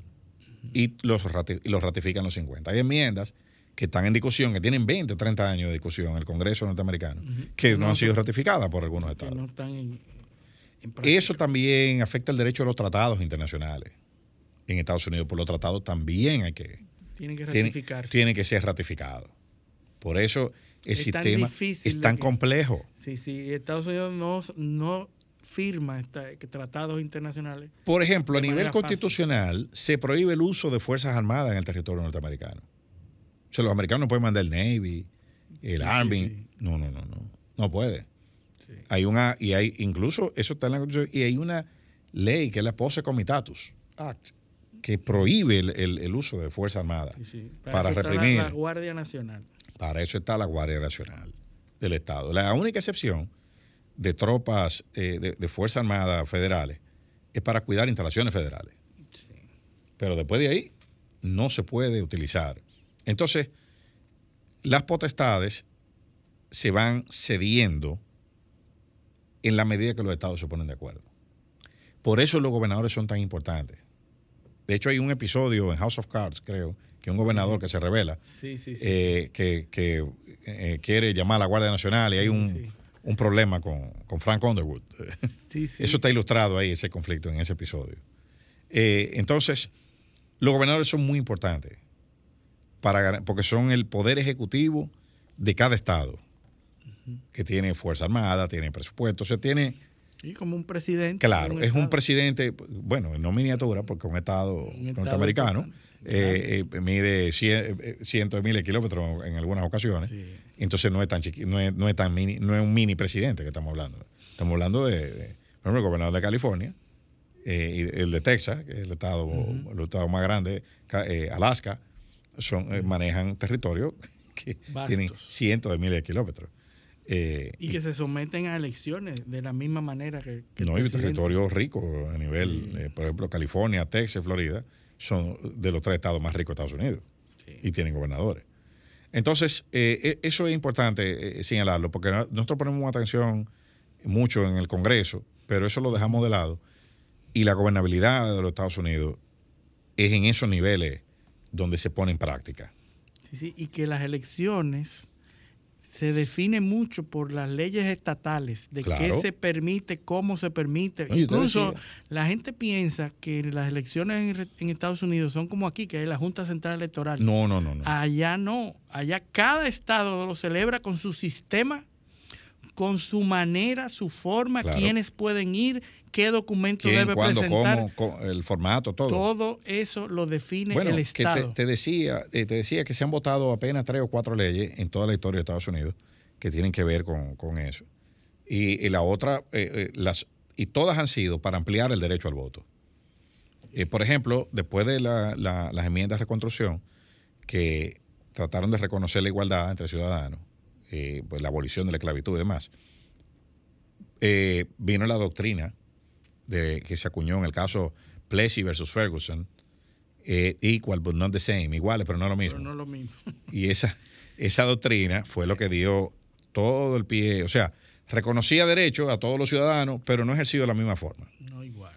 Entonces los negros votaban, perfecto, sí se les garantiza, pero tenían que estar alfabetizados, tenían que eh, eh, pagar una, o sea, era... Sí, eh, le eh, buscaron la vuelta. le buscaron la vuelta para, Para para, al lado. para, para- y después vino la teoría de, los de los de los de los tres quintos Ah, sí, que era para medir la representación.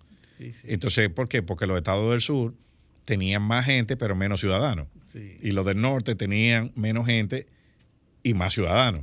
Entonces lo que se hizo fue la teoría de los tres quintos. Vamos a contarlo todo y por cada cinco ciudadanos asignamos tres contamos tres Contamos todo. para que sea una media.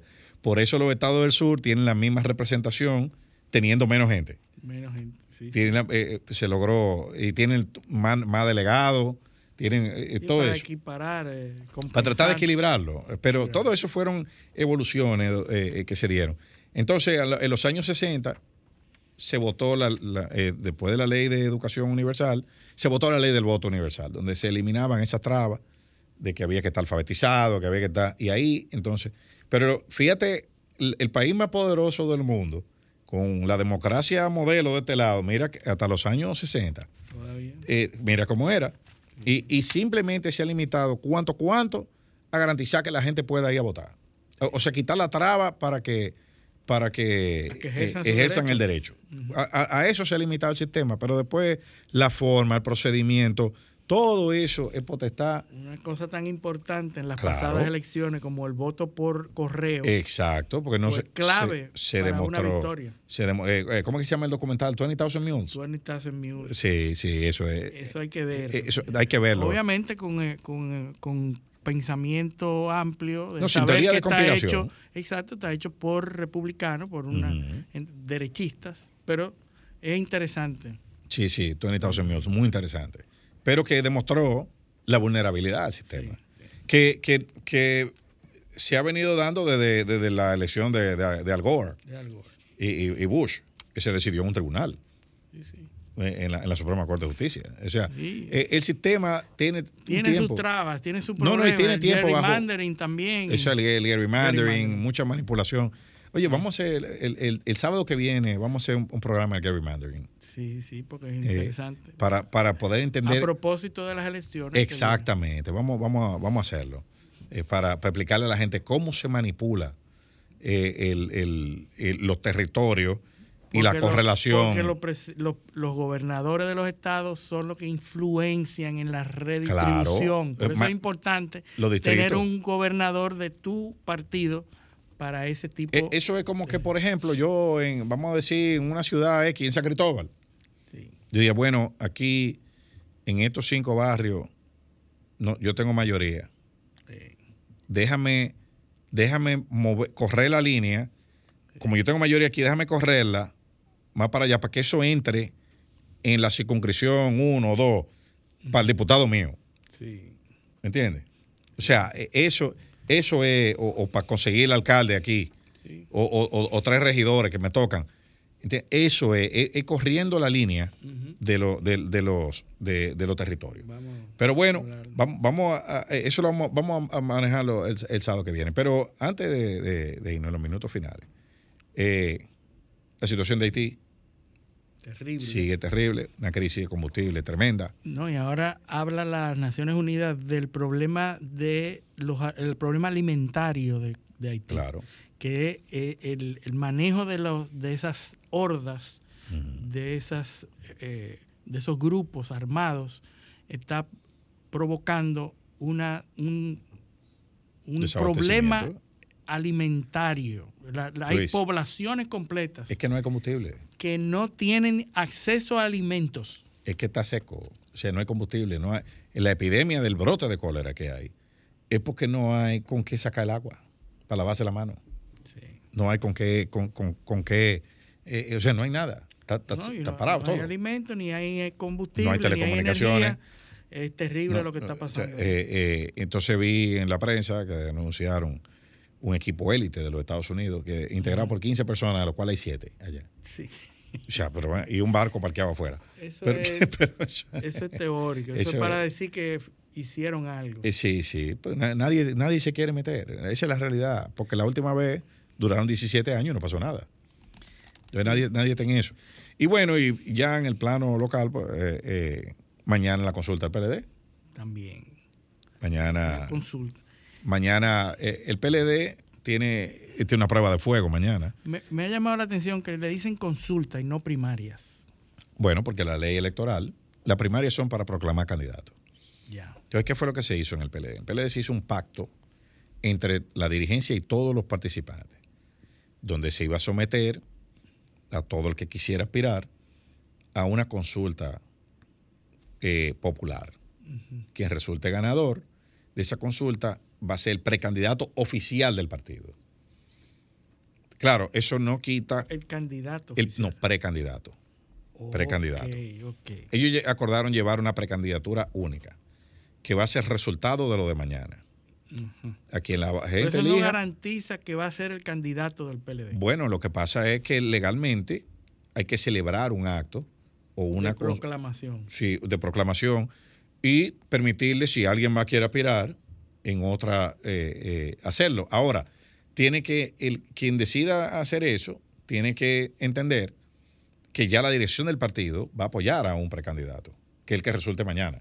O sea, que no se puede, no se puede impedir que alguien más No, se porque tiene, presente como tiene un derecho fundamental. Ahora, eso, es un- eso es un kamikaze, el que haga eso. Sí. Porque si toda la dirigencia del partido y toda la directiva está, está apoyando al que resulte ganador de una consulta donde votarán cientos de miles y tú como quieras vas a ir a aspirar, bueno, pues... eh, eh, que no tú es un proceso, ya tú no lo es una primaria, porque el resultado de la primaria es un candidato, pero esta es una consulta porque el resultado de esta consulta, el ganador de esta consulta se proclama el precandidato. precandidato oficial del partido. Porque la idea es llevar una plancha única. Ahora, si alguien más quiere, Pero llevarla a dónde? no, al- al- a, la, a la asamblea de proclamación. Tú vas ahí, hará una asamblea de delegados, supongo yo, y tú vas y te presentas si tú quieres. Aquí viene Luis José Polanco, precandidato, pero, pero tú vas a competir con el que ganó una consulta eh, eh, popular y va a ser asumido como precandidato oficial desde mañana en la noche. Oh, Tú ves. ¿Por qué? Porque lo que tiene eh, poder vinculante es el acto partidario de elección de candidatura. Que eso se va a hacer de, de cualquiera de las formas previstas por la ley. En la ley y en los plazos que establece la ley, porque son en el 2023 que se hace. ah, ya ¿Entiendes? entendí. Eso es eh, la, la- el acto de elección es ah, en octubre de 2023, es la proclamación. Nadie puede proclamar candidato antes de eso. Ahora, tú sí puedes tener un precandidato oficial, la ley no te lo impide. Ah, ya entiendo. Ya O sea, entendí cuál, partido, cuál es el la partido por ejemplo, elige a, a cualquiera de los aspirantes mañana y ese es el precandidato oficial del partido. Para que comience a hacer su campaña. Claro, claro, porque lo demás, y, y es- y es lógico. Ahora, eso le pone presión a los otros partidos. Sí. Porque ¿quién, quién, ¿quién va a elegir a alguien de los demás partidos del sistema? ¿Quién más va a elegir a alguien consultando a toda la ciudadanía? Nadie. Sí. O sea, nadie. Eh, eh, el, el presidente, todo luce que va a optar por la reelección. Sí, sí. Entonces ya En, en la fuerza del de pueblo no hay más nadie. De manera obvia, él es el candidato por el PRM. Eh, o, o, claro, claro, eso es porque lo van a elegir por aplauso. Pues no eligieron la directiva por convención de delegados. Eh, ¿cómo- qué, qué te hace pensar Que la más que, importante. que van a ir, eh, no, no van a ir los partidos. si la causa de fractura más importante de los partidos son esos procesos, aún estando en el poder. Mira lo que le pasó al PLD. Mira lo que le pasó al PLD. Y que tuvo, en, en el 2007, tuvo al borde de una, de, de una, de una, Sí, sí. de una división. Fue que Danilo no se fue del partido. Pero, pero ya en el 2019, mira lo que pasó. Eh, eh, y, y mira todas las divisiones que ha tenido el PRD. ¿De dónde sale el PRM? O de un proceso de consulta a la base, eh, de los sillazos. Bueno, Eh, la, prueba de fuego es esto, exacto, es una prueba de fuego, pero, la unidad pero la es una prueba de democracia interna. O sea, no vamos a elegirlo nosotros, que sea la- el, el pueblo que lo elija. Y, ha- y- y han llevado un proceso ejemplar de, de pre-campaña. ¿eh? Sí, sí. No ha habido ataques, no ha habido insultos, todo el mundo ha hecho su trabajo. No he visto gente protestando. Ni siquiera la- lo- los, los adversarios políticos del PLD han podido decir nada negativo de ese proceso. O sea, que al principio se dijo, no, que fulano está con, están apoyando a fulano, que es el de Prenseja. Ahí, mira dónde llegamos ya el día antes Sí. y no ha habido problema. No ha habido problema. Todo el mundo está alineado porque también aquí yo creo que los que están participando están conscientes, todos, de que se están jugando su futuro político. Porque tú puedes no ser candidato ahora, pero si tú armas un lío, no vas a ser candidato nunca. ¿Entiendes? Entonces, hay que tener paciencia porque en política, en política, hay que estar en el globo. No necesariamente el trabajo político no se pierde. O sea, cuando se pierde, cuando tú te vas de los sitios. O cuando tú haces que tu partido pierda. Ahí sí. Pero hay gente, todos son jóvenes, todos tienen chance de, de- de aspirar eh, eh, más adelante. Muchos valores. El, el- el- el que pierda. Yo, a, mí no, a mí me parece que ninguno de ellos eh, perderá. Yo entiendo que yo entiendo que ganará Abel Martínez. Eh, eh, es lo que se ve. por, Eh, por el control de las estructuras. Tiene más control por de las supuesto, porque esto es un proceso, internas. esto es un proceso que el, el 70-80% de lo que va a votar son gente vinculada con el PLD. Sí, sí, que pues simpatiza con el PLD. a- Claro, y esto está dirigido, eh, eh, y, ese es un error de enfoque que he visto en un par de campañas, que se están eh, recostando de popularidad en la sociedad. Y esto, esto es una, una contienda interna. Eh, Bueno, eh, yo, yo te quiero preguntar, antes de irnos, ¿qué tú crees que va a pasar a partir del lunes cuando salga un favorecido, un candidato que ha resultado ganador de la, de la consulta? ¿Qué va a pasar con el liderazgo de Danilo? ¿Se va a mantener o va a disminuir ya con un líder? eh, bueno, lo que, lo que el liderazgo de Danilo se va a especializar en el partido, porque Danilo va a salir de reflector. Uh -huh. Entonces ahora, ahora es que va, se va a ver el valor de una estructura partidaria. De tú tener un tipo que no está aspirando, uh -huh. que es un armador político, que te está armando una estructura de un partido, mientras tú como candidato sales a promoverte. Ahora es que eso se va a ver. Porque, ¿qué sucede? Y esa es la fortaleza de, del PLD. Pues, ¿qué sucede? La Fuerza del Pueblo no tiene una estructura partidaria como la del PLD. Y el PRM está gobernando. Y cuando tú estás gobernando, tú descuidas al partido. Fíjate que el presidente del PRM, que, que es Paliza, ¿dónde está? Ministro de la presidencia.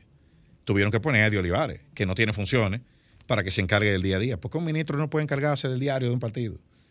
¿Y la secretaria general dónde está? Es alcaldesa del Distrito Nacional. Entonces, no, no, no es verdad que tú puedes gerenciar las dos cosas. Eh, eh, cuando tú eh, atiendes una, descuida la otra. Eso fue lo que le pasó al PLD. También. Eso fue lo que le pasó al PLD. El, el, eh, y le pasaba a Balaguer también. Todo, sí, sí. Todos los dirigentes lo metían en, en, el, en el, gobierno y cuando ah, venían a, a, mirar para el partido había que eh, improvisarlo todo al, al, al, final. Así que nada, le deseamos al PLD que salga bien mañana. Eh, los procesos internos fortalecen la democracia interna de los partidos. Sobre todo lo que dijimos sobre el proceso electrónico, del voto electrónico, que también estamos pendientes la de cómo tecnología, va a salir la tecnología. La tecnología, devolverle la confianza a la tecnología. Uh -huh. Y la democracia gana. Así es. Con partidos eh, que practican la democracia interna y que son capaces de arbitrar procesos eh, de forma civilizada y reconociendo los resultados y respetándolos. Así, Así que le deseamos toda la suerte del mundo mañana y que todo salga bien y que elijan su precandidato y le vaya bien. Y con esto terminamos el programa de hoy, agradeciendo su sintonía eh, y pedirle que con el favor de Dios nos acompañen el próximo sábado en otra edición de Paneo Semanal. Hasta entonces. Paneo, paneo.